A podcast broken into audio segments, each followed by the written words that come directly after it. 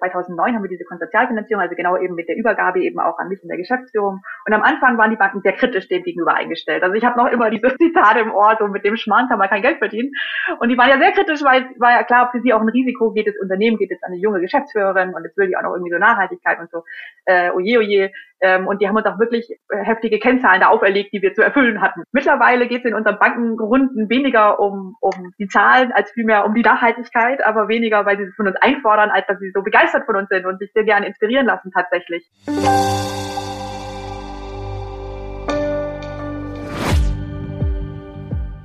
Willkommen zum TV-Podcast. Heute wird es sportlich und nachhaltig. Meine Kollegin Mara Jaworowitsch hat mit VD-Chefin Antje von Dewitz gesprochen. Sie hat ihr erzählt, wie man am besten vorgeht, wenn man ein Unternehmen von Grund auf nachhaltig aufstellen möchte und wo die Probleme, aber auch die Chancen liegen. Außerdem hat sie ihr verraten, warum es ganz wichtig ist, auch die Mitarbeiter mitzunehmen, was es mit dem Begriff des Störgefühls bei VD auf sich hat und worauf sie in ihrer Karriere besonders stolz ist.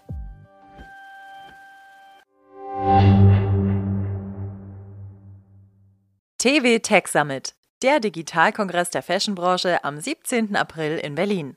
Hier erhalten EntscheiderInnen und Digitalverantwortliche Einblicke in erfolgreiche Digitalstrategien des Fashion Retail, einen Überblick an Trends und Tools zur Digitalisierung interner und externer Prozesse sowie Insights für eine exzellente Omnichannel-Strategie. Sichern Sie sich jetzt Ihr Ticket unter www.dfvcg-events.de slash tech-summit.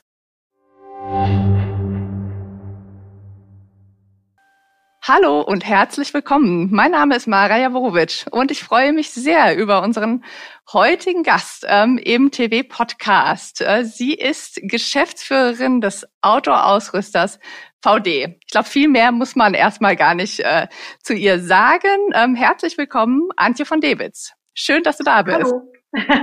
ich freue mich sehr. Vielen Dank. Sehr schön. Ähm, Antje, du hast ähm, 2009 die Geschäftsführung von deinem Vater bei VD ähm, übernommen und hast das Unternehmen ähm, seither wirklich komplett umgekrempelt. Und du hast es vor allem konsequent auf Nachhaltigkeit getrimmt und du bist erfolgreich.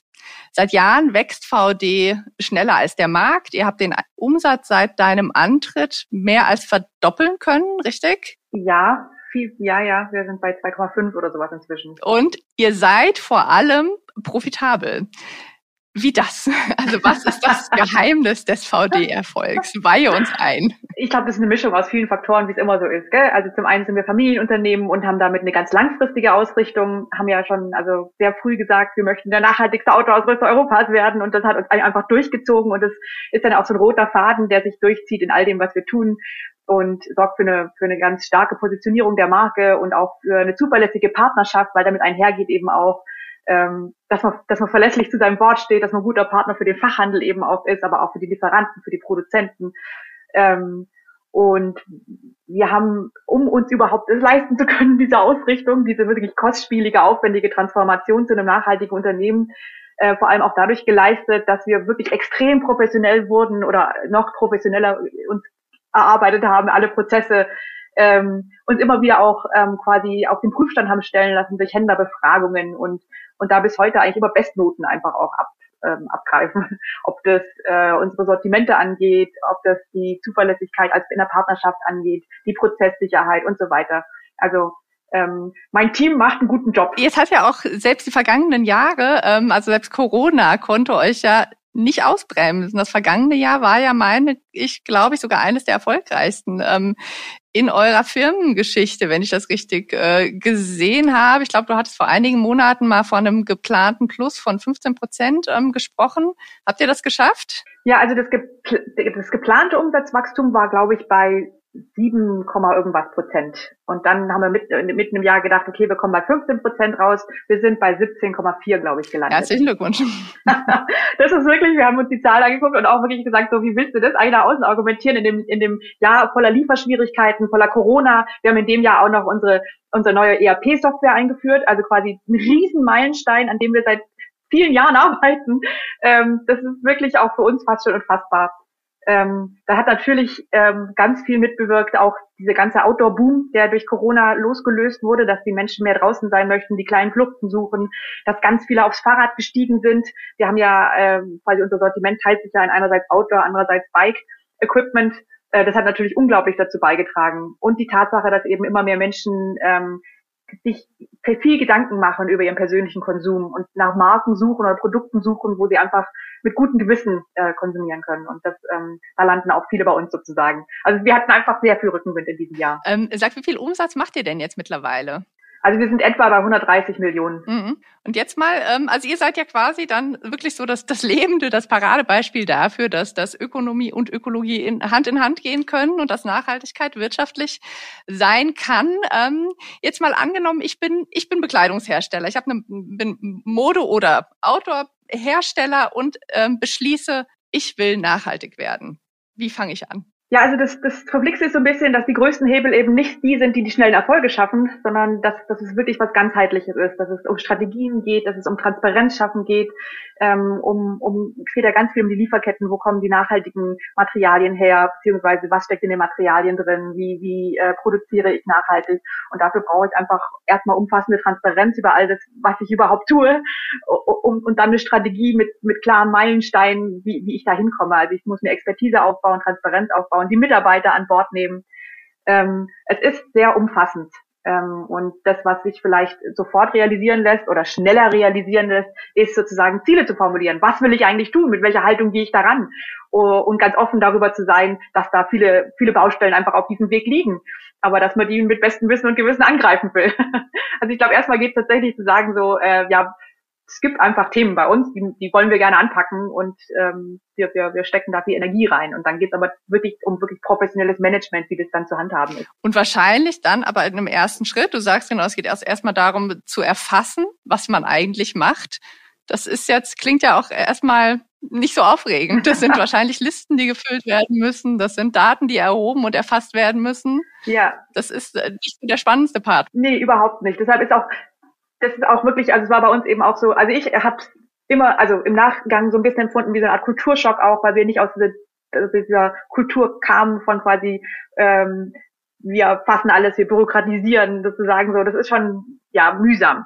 Ähm, das heißt, es gilt auch gut abzuwägen, dass man auch wirklich äh, vor Ort auch schon Dinge umsetzt. Das, das ist auch Dinge, die man sofort machen kann. Einfach ähm, die Mitarbeiter an Bord nehmen, was läuft eigentlich hier am Standort, was, was, was kann man eigentlich am Standort sofort eigentlich auch die kleinen Dinge, die aber dann auch so kulturschaffend sind, wie, äh, was weiß ich, bei uns war es damals, jetzt räumen wir mal endlich so, äh, jetzt machen wir unsere Abfallsysteme endlich funktionierend, dass wenn wir das trennen, dass es auch wirklich getrennt landet oder so, oder wir stellen sofort die Milch um oder den Kaffee oder äh, oder Jobrat oder was auch immer. Also die kleinen Dinge, wo man drüber stolpert, wo man sagt so, ähm, ja, die wollen nachhaltig sein, aber guck mal, hier ist ja immer noch die Plastikverpackung oder was auch immer am, am Standort vorherrschend.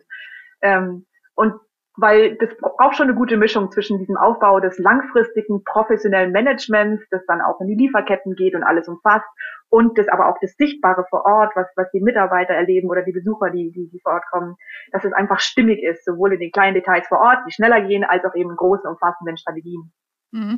Genau, du sagtest es, aber das sind natürlich dann äh, letzten Endes nicht die großen Hebel, die ihr als ähm, Hersteller vor allem habt. Das würde sich ja, ähm, genau, also liegt ja der, der, der Impact liegt eben viel weiter vorne ähm, in der Lieferkette. Vielleicht, also wie geht's dann da weiter? Also angenommen, okay, ich habe dann umgestellt, ich bin vielleicht dann auch am Firmensitz ähm, klimaneutral, was ja, also Klimaneutralität wäre ja so ein erster, ein Aspekt, den man dann umsetzen ähm, äh, könnte und dann wie geht's dann weiter? Also wie kriege ich tatsächlich, wie, wie, äh, wie, wie kann ich, also wie komme ich an die Hebel?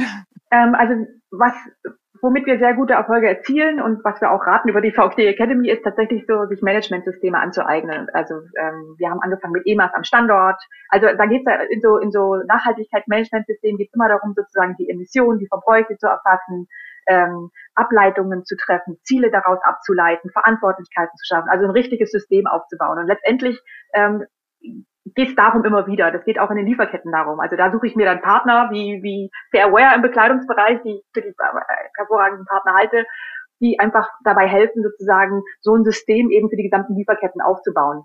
Ähm, mit, mit klaren Vorgaben, was erreicht werden muss, mit klaren Audits, mit äh, klaren Ableitungen, die dann aus, aus Begehungen vor Ort entstehen. Ähm, so wenn ich, wenn ich im Beginn stehe, sozusagen eine übergreifende Strategie zu erarbeiten, dann, dann helfen so Managementsysteme wie EMAS, wie aber auch die SDGs, also die Sustainable Development Goals oder die Gemeinwohlökonomie. Also alles, was dabei hilft, sozusagen das Unternehmen erstmal zu beleuchten, ähm, zu, zu sagen, da ist der wünschenswerte Stand der Dinge, hier stehe ich, hier sind die Gaps, auch genau das, was du gesagt hast, die Hebel erstmal raus zu, zu filtern, wo habe ich denn die größte Verantwortlichkeit? Einerseits, aber auch die größten Stellhebel, weil es geht ja dann, also so ein, äh, wenn ich mich auf auf Nachhaltigkeit einlasse, stelle ich fest, es, ist, es sind wahnsinnig viele Zielkonflikte, die auf mich zukommen und unheimlich viele Themen, also es ist eine unheimlich hohe Komplexität und dann geht es immer darum, die Schritte zu priorisieren und über solche Managementsysteme und da, da eben auch den, den Blick darauf zu erkennen, wo habe ich die größten Herausforderungen, aber auch die größten Stellhebel, kann ich dann eben gut Priorisierungen auch ableiten. Womit beginne ich erstmal? Was ist wichtig? Wo, wo komme ich voran? Wo kann ich was bewirken? Und dann eben sozusagen da Ziele ableiten, Verantwortlichkeiten dahinter legen ja. Also aus meiner Sicht ist das eine, eine Business-Disziplin sozusagen, die, die, die muss man jetzt drauf haben als Unternehmen. Die, die wird vom Endkonsumenten gefordert, die fordert dieser Planet, damit wir alle hier eine Lebensgrundlage haben. Das muss man sich aufbauen. Das ist eine Kompetenz, die man sich einfach dringend aufbauen muss fordern ja auch, ähm, du sagst genau, das ist eine Business-Disziplin, die eingefordert wird von den Verbrauchern und ja zunehmend auch ähm, von Seiten der Investoren, von Seiten des großen Geldes. Das ist ja, glaube ich, schon nicht zuletzt auch ein Grund dafür, weshalb man wirklich sagen kann, das Thema Nachhaltigkeit bekommt Zug. Also das ist irgendwie, das ist, es ist ja ist sehr präsent und große Konzerne machen sich ja wirklich darüber auch viel mehr Gedanken, als das vor, vor fünf Jahren war. Ist das denn etwas, was ähm, ihr auch in eurer Erfahrung feststellt, also in den Gesprächen mit euren Banken, ähm, wie groß ist deren Interesse daran, dass ihr wirklich nachhaltig arbeitet? Mit eurer Hausbank zum Beispiel. Ähm, also wir sind bankenfinanziert. Wir ähm, haben, sind in einer Konsortialfinanzierung. Das heißt, wir haben ja immer acht Banken so am Tisch. Und ähm, seit äh, 2009 haben wir diese Konsortialfinanzierung, also genau eben mit der Übergabe eben auch an mich in der Geschäftsführung. Und am Anfang waren die Banken sehr kritisch dem gegenüber eingestellt. Also ich habe noch immer diese dieses Zitat im Ohr, so mit dem Schmarrn kann man kein Geld verdienen. Und die waren ja sehr kritisch, weil war ja klar, für sie auch ein Risiko geht das Unternehmen, geht es an eine junge Geschäftsführerin und jetzt will die auch noch irgendwie so Nachhaltigkeit und so. Äh, oje, oje. Ähm, und die haben uns auch wirklich ordentlich ähm, heftige Kennzahlen da auferlegt, die wir zu erfüllen hatten. ähm, Mittlerweile geht es in unseren Bankenrunden weniger um, um die Zahlen als vielmehr um die Nachhaltigkeit, aber weniger, weil sie es von uns einfordern, als dass sie so begeistert von uns sind und sich sehr gerne inspirieren lassen tatsächlich. Und unser Konsortialführer hat inzwischen auch schon eine Fortbildung abgelegt und bietet jetzt selbst sozusagen Bankenfortbildung an, um, um eben ähm, sozusagen aus der Bankenperspektive Unternehmen daraus vorzubereiten auf diese kommende äh, ja, Einforderung, was, was eben im, im Reporting jetzt gefordert wird von den, von den Kunden. Also er hat sich total anstecken lassen und das ist total schön zu sehen. Am Anfang haben wir wirklich mühsam das gehabt, dass wir von den Banken Nachhaltigkeitsberichte eingefordert haben uh, und und es wurde eben viel, also wir waren sozusagen die ersten, die überhaupt sowas angefordert haben und und jetzt äh, entstehen da eigentlich auch schöne Dinge so. Also wir haben Genussscheine mit einer Bank aufgelegt. Wir äh, haben jetzt aber auch eine GLS an Bord, also auch eine grüne Bank und mit, wir haben im Konsortialfinanzierung haben wir verhandelt, dass wenn wir die dritte Version, also unser Green Shape 3.0 ähm, erfolgreich eingeführt haben, dass dann unsere Zinszahlungen um einen kleinen Bruchteil nach unten gehen. also so Nachhaltigkeitsindikatoren, die sich dann auf unsere Zinshöhe äh, aus, auswirken. Ähm, ja, also eigentlich macht Spaß mit ihnen. Aber es ist noch nicht so, dass sie uns vor uns hertreiben, sondern sie lassen sich eher von uns inspirieren. Gut, also genau. Green Shape, du sagst es, euer eigenes, ähm, euer eigenes Siegel. Braucht es das? Also, oder braucht ihr wirklich, es, es gibt so viele Siegel, es gibt so viele Zertifikate, Zertifizierungen. Ist das, braucht ihr wirklich nochmal ein eigenes Siegel oder sorgt das nicht für noch mehr Wirrwarr? Ja, das ist eine berechtigte Frage, aber genau diese Fragestellung war der Grund, warum wir Green Shape eingeführt haben weil als Autohersteller hast du ja unheimlich viele Materialien im Einsatz und jedes einzelne Material hat eine eigene Baustelle. Egal, ob das jetzt die die äh, Kunst, Kunststoffe sind, die die die die die, ob das Daunen sind, ob das Leder ist, ob das Aluminium ist, ob was auch immer. Gell? Jeder und du brauchst eigene Zertifizierung, du brauchst eigene Transparenz für die Lieferkette, du brauchst eigene quasi und und dann ist es die Frage so, belastest du den Kunden, indem jedes einzelne Material quasi extra ausgelabelt ist? Oder sagst du, nee, äh, du hast ein Meta-Siegel, dahinter liegen die strengsten Standards und ähm, das ist schon mal quasi nur eins auf die VD-Produkte und dann kann er sich in die Tiefe nachlesen, was alles dahinter steckt. Und wir haben uns dafür entschieden, um eben sozusagen die Transparenz äh, zu erhöhen und die, die vor allem eben auch so die Klarheit bei VD-Produkten zu erhöhen, dass eben nur ein Siegel dranhängt. Das ist es nach außen und nach innen ist es natürlich extrem wichtig, weil dahinter steckt natürlich wahnsinnige Erarbeitungen. Da steckt unsere ganze äh, Produktphilosophie einerseits, aber auch ganz konkrete Materialanforderungen drin. Also da, das ist wie, das ist ja unser grüner Faden auch im Inneren die, die Handlungsanweisungen an die Designer, die Handlungsanweisungen an die Materialkolleginnen und an die, und an die Produktmanager. Also da gehen ganz klare Anforderungen hervor, äh, wie was zu handhaben ist, wie Design auszusehen hat, wie, dass es reparabel, materialeffizient sein muss, dass das, äh, welche Art von Materialien wir überhaupt nur zum Einsatz bringen. Ähm, Vorgaben jetzt in der neuesten eben in 3.0, dass nur noch recycelte oder biobasierte Materialien als Hauptmaterial in, in, in Frage kommen und so weiter. Von daher hat es eben eine doppelte Wirkung nach innen und nach außen und für uns extrem wertvoll eben in, in der Strategie auch, der, der Umsetzung, der Operationalisierung unserer strategischen Ziele.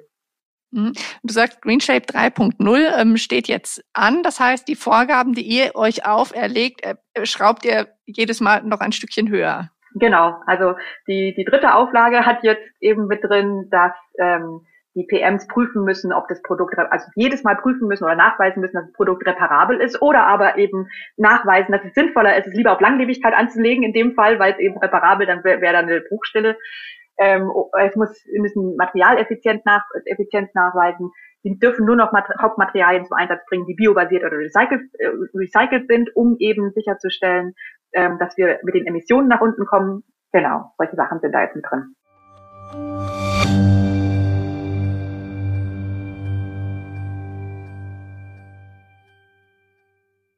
TV Tech Summit, der Digitalkongress der Fashionbranche am 17. April in Berlin. Hier erhalten Entscheiderinnen und Digitalverantwortliche Einblicke in erfolgreiche Digitalstrategien des Fashion Retail, einen Überblick an Trends und Tools zur Digitalisierung interner und externer Prozesse sowie Insights für eine exzellente Omnichannel-Strategie. Erleben Sie live on stage Dr. Jan-Philipp Wintjes, Hugo Boss, Jessica Külper, Beaupré, Dr. Christian Maas, Thoman Music und Michael Missandu, Lalaland AI. Seien Sie dabei und sichern Sie sich jetzt Ihr Ticket unter www.dfvcg-events.de slash tech-summit.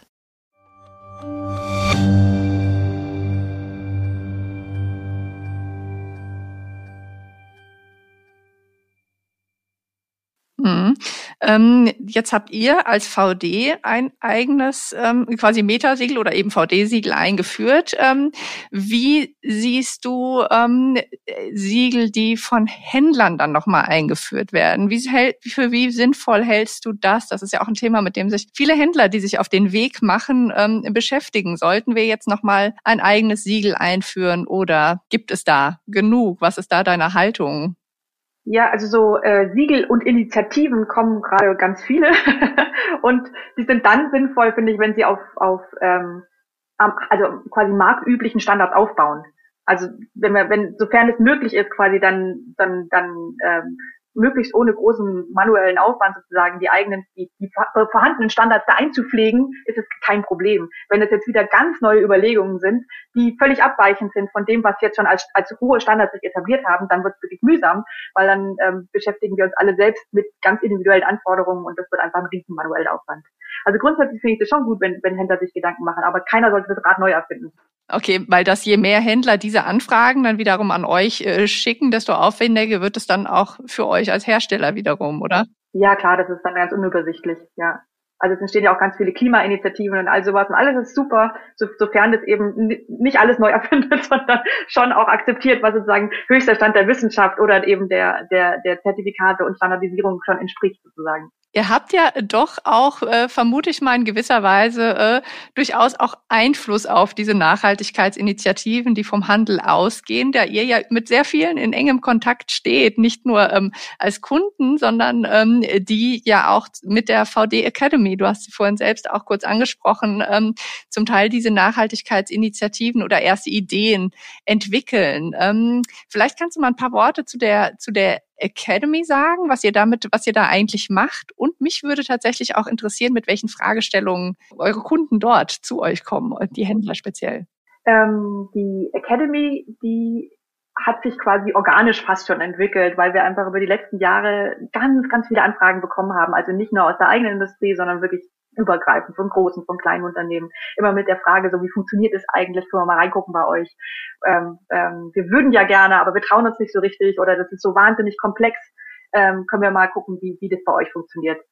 Also wir sehen, wir haben einfach ein großes Problem. Gell? Wir, haben, wir, wir, wir verursachen auch Probleme mit der Art und Weise, wie wir wirtschaften. Wir möchten Teil der Lösung werden und wir möchten, also mich treibt unheimlich an, dass wir unseren Kindern einfach einen Planeten hinterlassen, der einfach noch ja, lebenswert ist. Und das, das ist auch ein ganz großer Treiber einfach mit der Academy und eine ganz große Chance. Ich finde es total bereichernd, dass wir diese Chance auch haben, sozusagen, da Unternehmen eben begleiten zu dürfen auf diesem Weg, dass das einfach schneller geht, dass die Wirtschaft sich schneller umstellt, schneller transformiert.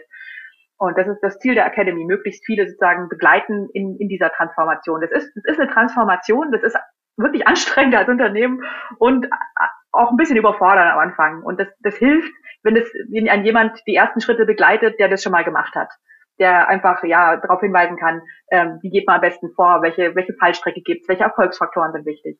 So begleiten wir Unternehmen.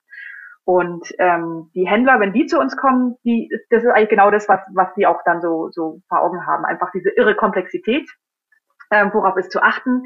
Die werden ja teilweise auch einfach ähm, überfordert von den Anfragen der Konsumenten, die teilweise super geschult sind irgendwie, gell? die sind ja total informiert, ihr Personal noch nicht. Ähm, und also von da kommt kommt ein irrer Druck und Nachfrage und auch eine Überforderung. Und dann auf der anderen Seite entstehen ja unglaublich viele Initiativen, oder nicht Initiativen, aber ähm, quasi jede, jede Marke ist ja heute grün.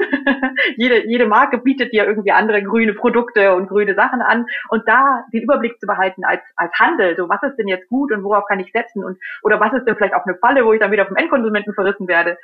Ähm, da so einen guten, guten Weg durchzufinden und eine eigene Strategie aufzubauen ähm, das, das ist so das, das Thema. Siehst du denn, ist das denn ein Problem? Also wenn du sagst, es gibt so viel grüne Produkte am Markt und fast jeder hat dann irgendwie auch mal eine grüne Kapsel oder ein grünes Produkt, ist das etwas, was tendenziell dem Thema, dem großen Thema Nachhaltigkeit äh, sogar schaden könnte? Also Stichwort, äh, Stichwort Greenwashing, also je mehr dann da auch grün gelabelt und gekennzeichnet wird, was gar nicht grün ist, könnte das ähm, eher schädlich oder hinderlich sein? Also ich, ich denke, es war wieder so ein sowohl als auch. Ich habe immer eher so eine optimistische Grundhaltung. Ich denke mir, ja, ja, Hauptsache, es werden die ersten Schritte mal gegangen. Und ähm, ich habe da schon das Vertrauen darauf, dass wenn es totales Greenwashing ist, das auch vom Kunden früher oder später aufgedeckt wird und, und nicht, nicht, auch nicht ökonomisch nachhaltig ist sozusagen. Ähm, aber dass das Unternehmen sich schon mal auf den Weg macht und damit eben auch dazu beiträgt, mehr Bewusstsein beim Konsumenten zu schaffen, das sehe ich grundsätzlich als sehr positiv. Ähm, natürlich ist es kurzfristig gesehen schädlich, wenn dann irgendwas was promoted wird, wo du als wo, wo du genau weißt, das ist, das, das ist Schwachsinn. und das ist Irreführung, das ist natürlich ärgerlich auch. Aber ich würde sagen, so die, die positiven Effekte äh, ganz deutlich überwiegen. Ich glaube, dass es dass alles irgendwie dazu beiträgt, dass wir insgesamt bewusster werden als, als, als Kunden, Konsumenten. Und dass, dass das eben auch deutlich wird, eben im Fachhandel, dass es was, was ganz wichtig ist, wo, ist, womit man sich gut auskennen muss. Dass eben genau diese Komplexität, und das ist ja genau das, was uns wiedergespiegelt wird, es erfordert auch im Fachhandel eine eigene Kompetenz, eine eigene Strategie aufzubauen, um, um sich durch diesen Dschungel äh, ähm, gut, ähm, gut lavieren zu können. Mhm. Jetzt ist ja, wenn ihr andere, vor allem wenn ihr auch andere beraten könnt, beraten dürft, die ihn dabei unterstützen, dabei unterstützen dürfen, lernt man ja immer unheimlich viel von den Fehlern der anderen und von den, von den Stolpersteinen. Was waren denn so rückblickend? Was würdest du sagen, sind so die, die, die größten Stolpersteine gewesen und welche Lehren ähm, konntest du daraus ziehen, was du auch anderen mitgeben kannst? Ähm, ja, zum Beispiel, also das, was du am Anfang schon erwähnt hast, so äh, dieses ähm, die Einführung dieser Managementsysteme war wirklich erstmal ein Kulturschock für uns. und also weil weil wir waren eher pragmatisch, hemdsärmlich. Die Währung war bei uns schnelle Entscheidungen sind die Währung. Äh, daran zeigt sich, ob du es drauf hast sozusagen. Und dann wurde alles so verlangsamt und zäh und ich weiß gar, ja, das, das gut zu begleiten, da eben gut eben auch sch schnelle Sachen zu, zu so low-hanging fruit, also sowas quasi, was kann man schnell umsetzen vor Ort, woran sich spiegelt, wo, wo, wo man eben auch, dass, dass man nicht nur in diese Zähigkeit hineinkommt und auch vielleicht deutlicher am Anfang eben machen, dass, dass, dass ähm, die, die Vision des Licht tatsächlich stärker noch zu betonen, da wollen wir hin und es ist klar, dass wir jetzt erstmal durch dieses Tal gehen. Ähm, einfach diesen, diesen Weg transparenter zu beleuchten von außen und zu sagen, das ist völlig logisch, dass wir jetzt erstmal da jetzt mal durch müssen. Aber guck mal, wir machen das parallel und dadurch werdet ihr entlastet und wir priorisieren sehr sauber von Anfang an. Wir lassen es gar nicht erst zu, dass wir in Überforderung von zu vielen Themen kommen. Ähm, das, das, sind, das sind so Themen beispielsweise. Also weil die Überforderung am Anfang, die ist, die ist groß. Also die kann groß sein, wenn es nicht sauber aufsetzt. Und dann gibt es natürlich auch immer mal wieder Kritik von außen, ähm, Probleme, die auf einen zukommen, mit denen man sich auseinandersetzen muss, wo vielleicht auch der ein oder andere Shitstorm draus erwächst. Ähm, bei euch war ja, ähm, meine ich mich zu erinnern, so die größte Sache damals mit, mit Greenpeace, die PFC. Ja, wo wir uns so gefreut hatten, dass Greenpeace auf das Thema geht und wir hatten unsere Unterstützung erhofft, dass jetzt endlich die, die NGO drauf leuchtet und dann wird dann endlich was geschehen, weil wir waren ja seit Jahren dran und plötzlich stehen wir da selbst drin. Und es ist ja klar, dass wir es noch nicht verändert hatten, weil es ging ja zu dem Zeitpunkt noch gar nicht. Also das war sehr schmerzhaft. Und wie, wie, wie seid ihr damit umgegangen? Was habt ihr, was habt ihr dann gemacht in dieser Situation? Ja, wir haben weiter an den Themen gearbeitet, die jetzt wirklich schneller vorangingen, weil ab da gab es dann auch PFC-Lösungen, da haben sich PFC-Lösungen entwickelt, die tatsächlich PFC-freie Lösungen entwickelt, die tatsächlich funktioniert haben. Die Produzenten waren plötzlich auch viel offener, weil der Druck von allen Seiten kam, diese Lösungen, diese chemischen Lösungen auch auszuprobieren, ähm, weil das ist die Hälfte sozusagen die chemische Lösung einerseits, Prozesssicherheit aber auch andererseits im Umgang. Und das heißt, also es hat sich ganz schnell daraus dann auch Lösungen entwickelt. Das, also wir sind inhaltlich schnell mit dem Thema vorangekommen und haben uns dann auch mit, mit Greenpeace wieder gefunden und, und haben, haben auch, also wir sind die einzige größere Outdoor-Marke, die tatsächlich das Detox-Commitment unterschrieben hat und sind äh, auch heute noch eigentlich gute Partner von Greenpeace. Also wir, wir, wir sehen äh, gerade NGOs ähm, als, als wahnsinnig wertvolle Stakeholder, weil die einfach in den Teil in ihren in ihren Spezialgebieten unheimlich hohe Expertise haben, auch ganz deutlich ähm, spiegeln, wo, wo ist die Zielsetzung, wo soll es hingehen. Und ähm, also wir beziehen die ja ganz aktiv auch äh, gerade in sowas mit ein, wie die, die neue Auflage von Green Shape oder ähm, unsere Klima unsere Klimastrategien oder so. Da arbeiten wir von vornherein schon ganz eng mit den NGOs zusammen. Mhm. Und ähm, du sprichst viel über, über Offenheit und über Transparenz. Ähm, und ihr habt ja auch, ähm, wenn ich das so richtig auch wahrnehme und auch du, ähm, auch einfach so ein sehr, sehr, sehr im Kern sehr positives Menschenbild. Also du sagst von dir, dass du ja so grundoptimistisch bist, aber ich glaube, das ist ja auch etwas, was euch auszeichnet, was ja auch eure Firmenkultur auszeichnet. Dieses im Kern positive Menschenbild. Ähm, würdest du denn sagen, ist das auch eine Voraussetzung nicht nur für eure Firmenkultur, sondern auch für eure Art des Wirtschaftens? Ähm, ja, ich, ich glaube, hast du, glaube ich, echt gut zusammengefasst. ich glaube, das braucht. Ähm, ähm, also so nach innen wie nach außen. Also nach innen haben wir ganz bewusst so eine Vertrauenskultur, ähm, weil diese Komplexität, die kannst du gar nicht handhaben über so eine klassische Hierarchie, wo du sagst sozusagen die Führungskräfte, die sind die Entscheidungsträger und und und die anderen sind vielleicht die Wasserträger, die das hinzutragen oder so, sondern du brauchst lauter lauter Menschen auf ihren Stellen, die mitdenken, die abteilungsübergreifend, hierarchieübergreifend an Lösungen mitarbeiten, weil durch diese Zielkonflikte, die überall auftauchen mit nachhaltigen Themenstellungen, musst du so viele Perspektiven einbinden äh, und du, du brauchst da Menschen auf Augenhöhe, die mit dir zusammenarbeiten. Und das funktioniert nur über Vertrauenskultur. Das funktioniert nur, dass du auch quasi Wissen teilst, dass du ganz offen bist für die Perspektiven, die da reinkommen, egal von welcher Stelle, sagen wir oder weniger. Ähm, und du brauchst Leute, die, die auch nicht irgendwie ähm, ihren Job von 8 bis 17 Uhr machen und dann den, den, den, Stift fallen lassen, sondern ähm, Menschen, die, die kontinuierlich ja immer wieder an Grenzen kommen, wo, wo man nach bestem Gewissen sagen könnte, oh, hier geht's nicht weiter, guck mal, das funktioniert ja gar nicht, der Produzent will nicht oder so, sondern die da mit neuen Lösungen kommen, die, die, die kreativ sind, die, die ihr Herzblut da reingeben. Also ich glaube, für diese Kultur der Transformation brauchst du Menschen an Bord, die einfach dabei sind. Und davor brauchst du Vertrauen, weil, weil so, so eine Energie fließt erst dann, wenn, wenn, wenn, wenn Vertrauen da ist, wenn, wenn Menschen gesehen werden, wenn es eine, eine menschenzentrierte, fokussierte Kultur ist.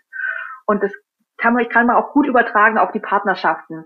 Also wir haben ganz viel Transformation eben auch mit unseren Produzentenbetrieben, mit Auditierung und Zertifizierung und, und Prozessveränderungen und dann kommt die Einführung von, von eben äh, Fairware noch mit, mit, mit allen Verbesserungen und, und du musst ständig eben immer auf Augenhöhe um die beste Lösung miteinander ringen. Und das funktioniert auch nur, wenn du den Gegenüber als quasi Menschen siehst, der es gut meint und, und, und du gemeinsam Lösungen eben findest. Du brauchst eine Vertrauenskultur, um um komplexe, um für komplexe Herausforderungen gute gemeinsame Lösungen zu finden. Das funktioniert schlecht, wenn du dem anderen ständig ähm, wenn du ständig vor Augen hast, der will dich übers Ohr hauen oder der will doch nur sein Bestes und du musst da positiv rangehen, sonst funktioniert es nicht nachhaltig langfristig und macht auch keinen Spaß. Also von daher glaube ich, dass für eine erfolgreiche Transformation in diese Richtung diese Kultur oder dieses, dieses Vertrauen in Menschen einfach wesentlich ist. Und darf sich da aber auch von Rückschlägen wahrscheinlich nicht entmutigen lassen, die es aber durchaus gibt, oder? Ja, und äh, das heißt auch nicht, dass ähm, dass du nicht auch mal enttäuscht wirst oder so, gell? Also das, das ist auch falsch anzuglauben. Das heißt auch nicht, äh, das ist auch kein, kein naiver, kein, kein naiver Glaube an die Menschheit oder so. Also der Mensch ist schwach. also das ist auch bei Regelungen intern so dass wir jetzt auch nicht rangehen und glauben, ähm, nur weil wir den Menschen vertrauen, nur weil Mitarbeitern vertrauen, gehen wir davon aus, dass sie in jeder Sekunde immer nur das aller, allerbeste und das allerfleißigste und das aller, sondern wir sind alles nur Menschen und das muss man einfach auch in Betracht ziehen. Man braucht einfach einen realistischen Blick auf die Menschen, aber den Glauben daran, dass, ähm, dass, dass die Leute, mit denen du zu tun hast, eigentlich mit dir kooperieren möchten. Mhm. Jetzt ist in der Firmenkultur, also wenn man sich mit der Firmenkultur von VD beschäftigt, ähm, kommt man immer wieder auf diesen Begriff der, des, des, des Störgefühls. Was meint das und äh, wie oft sagt man das bei VD und äh, wann hast du das letzte Mal dieses Störgefühl gehabt? Also, also bei mir ist es tatsächlich zum geflügelten Wort geworden, was sich in meinen Ohren jetzt völlig normal anhört, aber ich nehme an, wenn du das schon erwähnst, dann ist es so, wie was, was bei mir wahrscheinlich bei einigen vor einigen Jahren noch gewesen wäre, so dann geh doch zum Arzt oder so, gell? Aber das drückt einfach aus, also bei uns spielen Emotionen schon eine, eine Bedeutung, haben, haben eine Bedeutung, haben ihren Platz im Unternehmen. So, wie geht's dir? Und ähm, aber auch dieses, ähm, wie geht's dir mit mir? Es spielt bei uns eine ganz ernste Rolle. wir, wir trainieren regelrechtes Beziehungsmanagement und wir trainieren regelrecht sozusagen dieses sich selbst gut kennen, ähm, die anderen gut kennen, zu wissen, ähm, wie, wie gehen wir miteinander um, wo, wo sind die eigenen Triggerfallen oder sowas, wie ähm, worauf springe ich vielleicht schnell an? Also so einen souveränen Umgang mit sich selbst und dem, dem anderen ist uns total wichtig, weil diese komplexen Probleme ähm, am Anfang, ach ja genau, weil du vorher gefragt hast, so was waren denn so, so Stolpersteine, am Anfang haben wir uns auch unheimlich selbst in die Haare bekommen. Also diese Zielkonflikte von quasi, also wenn ich da nochmal kurz reingehe, damit man das irgendwie so vor Augen hat. Am Anfang war es einfach so, da haben unsere Produktmanager gesagt, okay, jetzt hier mit Green Shapes, da können wir jetzt nur noch Bluesign einsetzen. Wir haben zwei Materialien, die sind aus Bluesign, wollte jetzt quasi alle anderen Produkte nur noch aus diesen zwei Materialien machen. Und übrigens, der Vertriebstag darf nicht mehr kosten, weil der Endkunde fragt nicht danach, kostet aber 20 Prozent mehr, was machen wir jetzt? Also, also am Anfang hat, hat es uns einfach, ähm, haben wir uns einfach dann bekriegt. Und was macht man dann?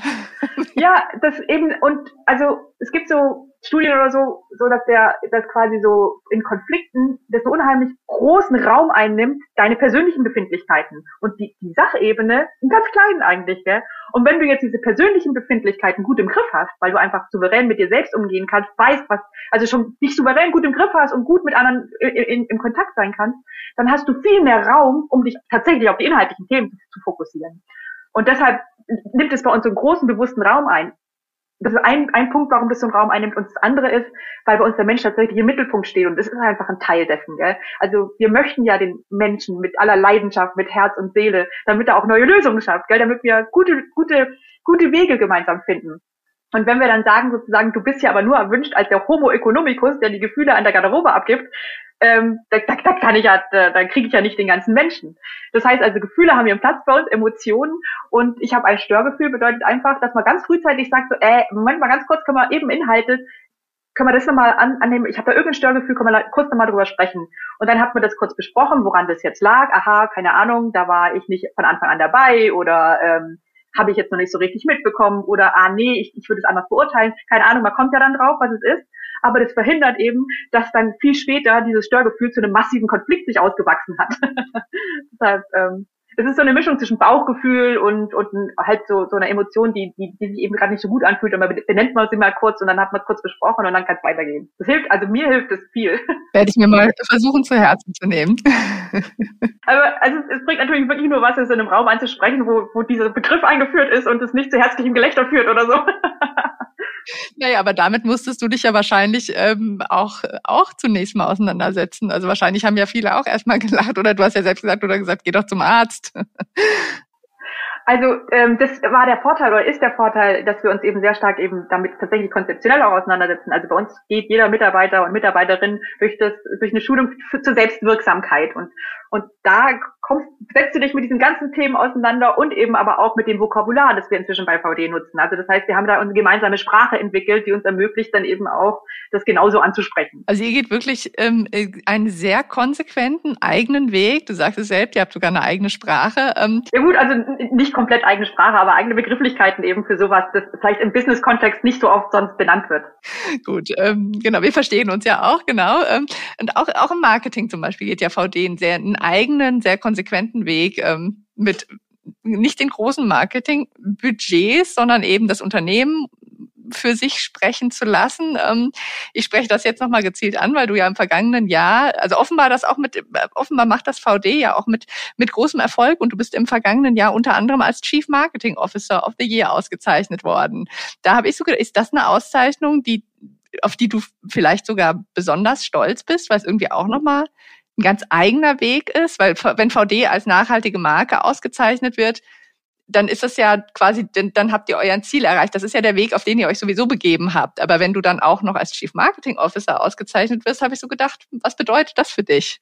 Ähm, also das, was ich wirklich toll an der Auszeichnung finde, ist, wir haben ja wirklich kleine Marketingbudgets von Anfang an gehabt, weil wir gar nicht, also weil, weil wir an vielen Sachen auch immer wieder sparen mussten, um überhaupt diesen Weg, diesen wirklich aufwendigen Weg zu finanzieren. Äh, und das Marketingbudget ist im Vergleich mit anderen Marken, glaube ich, wirklich sehr klein. Und wir haben uns sehr konzentriert oder wenn wir, was wir Marketing machen, ist ja ganz viel eben auch darauf, diesen Weg, den wir machen, zu beschreiben, transparent zu machen, Hintergrundinformationen zu bieten. Also auch eher ungewöhnlich. Und dass das sozusagen jetzt sozusagen als als als äh, ähm, ja, äh, vorbildhafter Weg ausgezeichnet wird, das ist natürlich, das, das macht natürlich schon stolz. Äh, das ist eine schöne Bestätigung, ja. Gab's, gibt's denn noch eine andere oder eine andere Auszeichnung für VD oder für dich als, als Person, Antje von Davids, auf die du besonders stolz bist?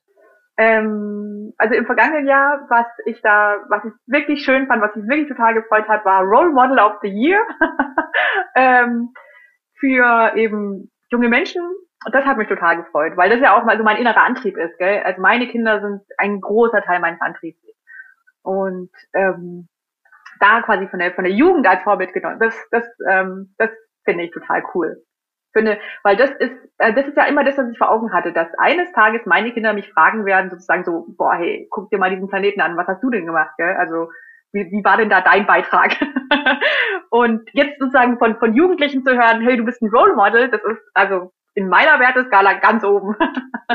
In einem ähm, unserer letzten Gespräche haben wir uns sehr intensiv mit dem Thema Politik auseinandergesetzt. Da ging es nämlich um das, um das Lieferkettengesetz, das du ja quasi gemeinsam mit dem damaligen Entwicklungsminister Gerd Müller auf den Weg ähm, gebracht, na oder nicht vielleicht auf den Weg gebracht, aber du hast sehr dafür gekämpft, du hast dich sehr dafür eingesetzt, du hast dafür gekämpft und ich finde, du stehst ja auch wirklich äh, dafür. Ähm, du bist ja auch noch da, genau, Gerd Müller ist jetzt äh, nicht mehr da, in, anderer Position. Ähm, und inwiefern ist der Draht äh, in die Richtung noch, noch da? Seine Nachfolgerin Svenja Schulze, die kennst du ja auch schon sehr lange. Ähm, also wie gut ist dein Draht weiter in, in die Politik und ähm, habt ihr schon telefoniert?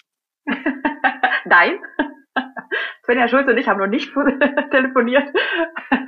ähm, also mein Draht in die Politik ist ja mal sehr themenbezogen. Also wenn wenn es da Themen gibt, die die ähm, wo wir sagen bei VD, da haben wir echt einen Beitrag zu leisten, weil wir da Best Practice haben oder weil wir da zeigen können, guck mal, das funktioniert doch, dann dann setzen wir uns voll dafür ein, damit damit äh, Rahmenbedingungen geschaffen werden, die nachhaltiges Wirtschaften fördern und fordern.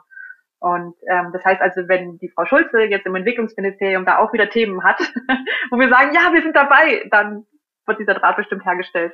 Aber das ist jetzt nicht so, dass ich per se äh, kontinuierlich mit Politikern telefoniere. Ähm, aber jetzt gerade Stichwort Lieferkettengesetz. Ähm, genau, das war jetzt der erste, der, also das, das deutsche Lieferkettengesetz war jetzt so der, der, der erste Schritt. Ähm, bist, bearbeitest du jetzt aber quasi, bist du da noch weiter dran jetzt ähm, auf europäischer Ebene oder ist, da bist du jetzt erstmal raus? Wir sind als VD immer wieder mit an Bord. Ähm, wir werden immer wieder angefragt auf europäischer Ebene, um für Best Practice eben in, in EU-Versammlungen aufzutreten sozusagen. Also die Perspektive ist für die Politik unheimlich interessant, weil wir ein Unternehmen sind, die eben das schon als mittelständisches Unternehmen zeigen können, ähm, das funktioniert folgendermaßen und, und, und das funktioniert eben schon auch in einem umfangreichen Management-Systemsansatz sozusagen.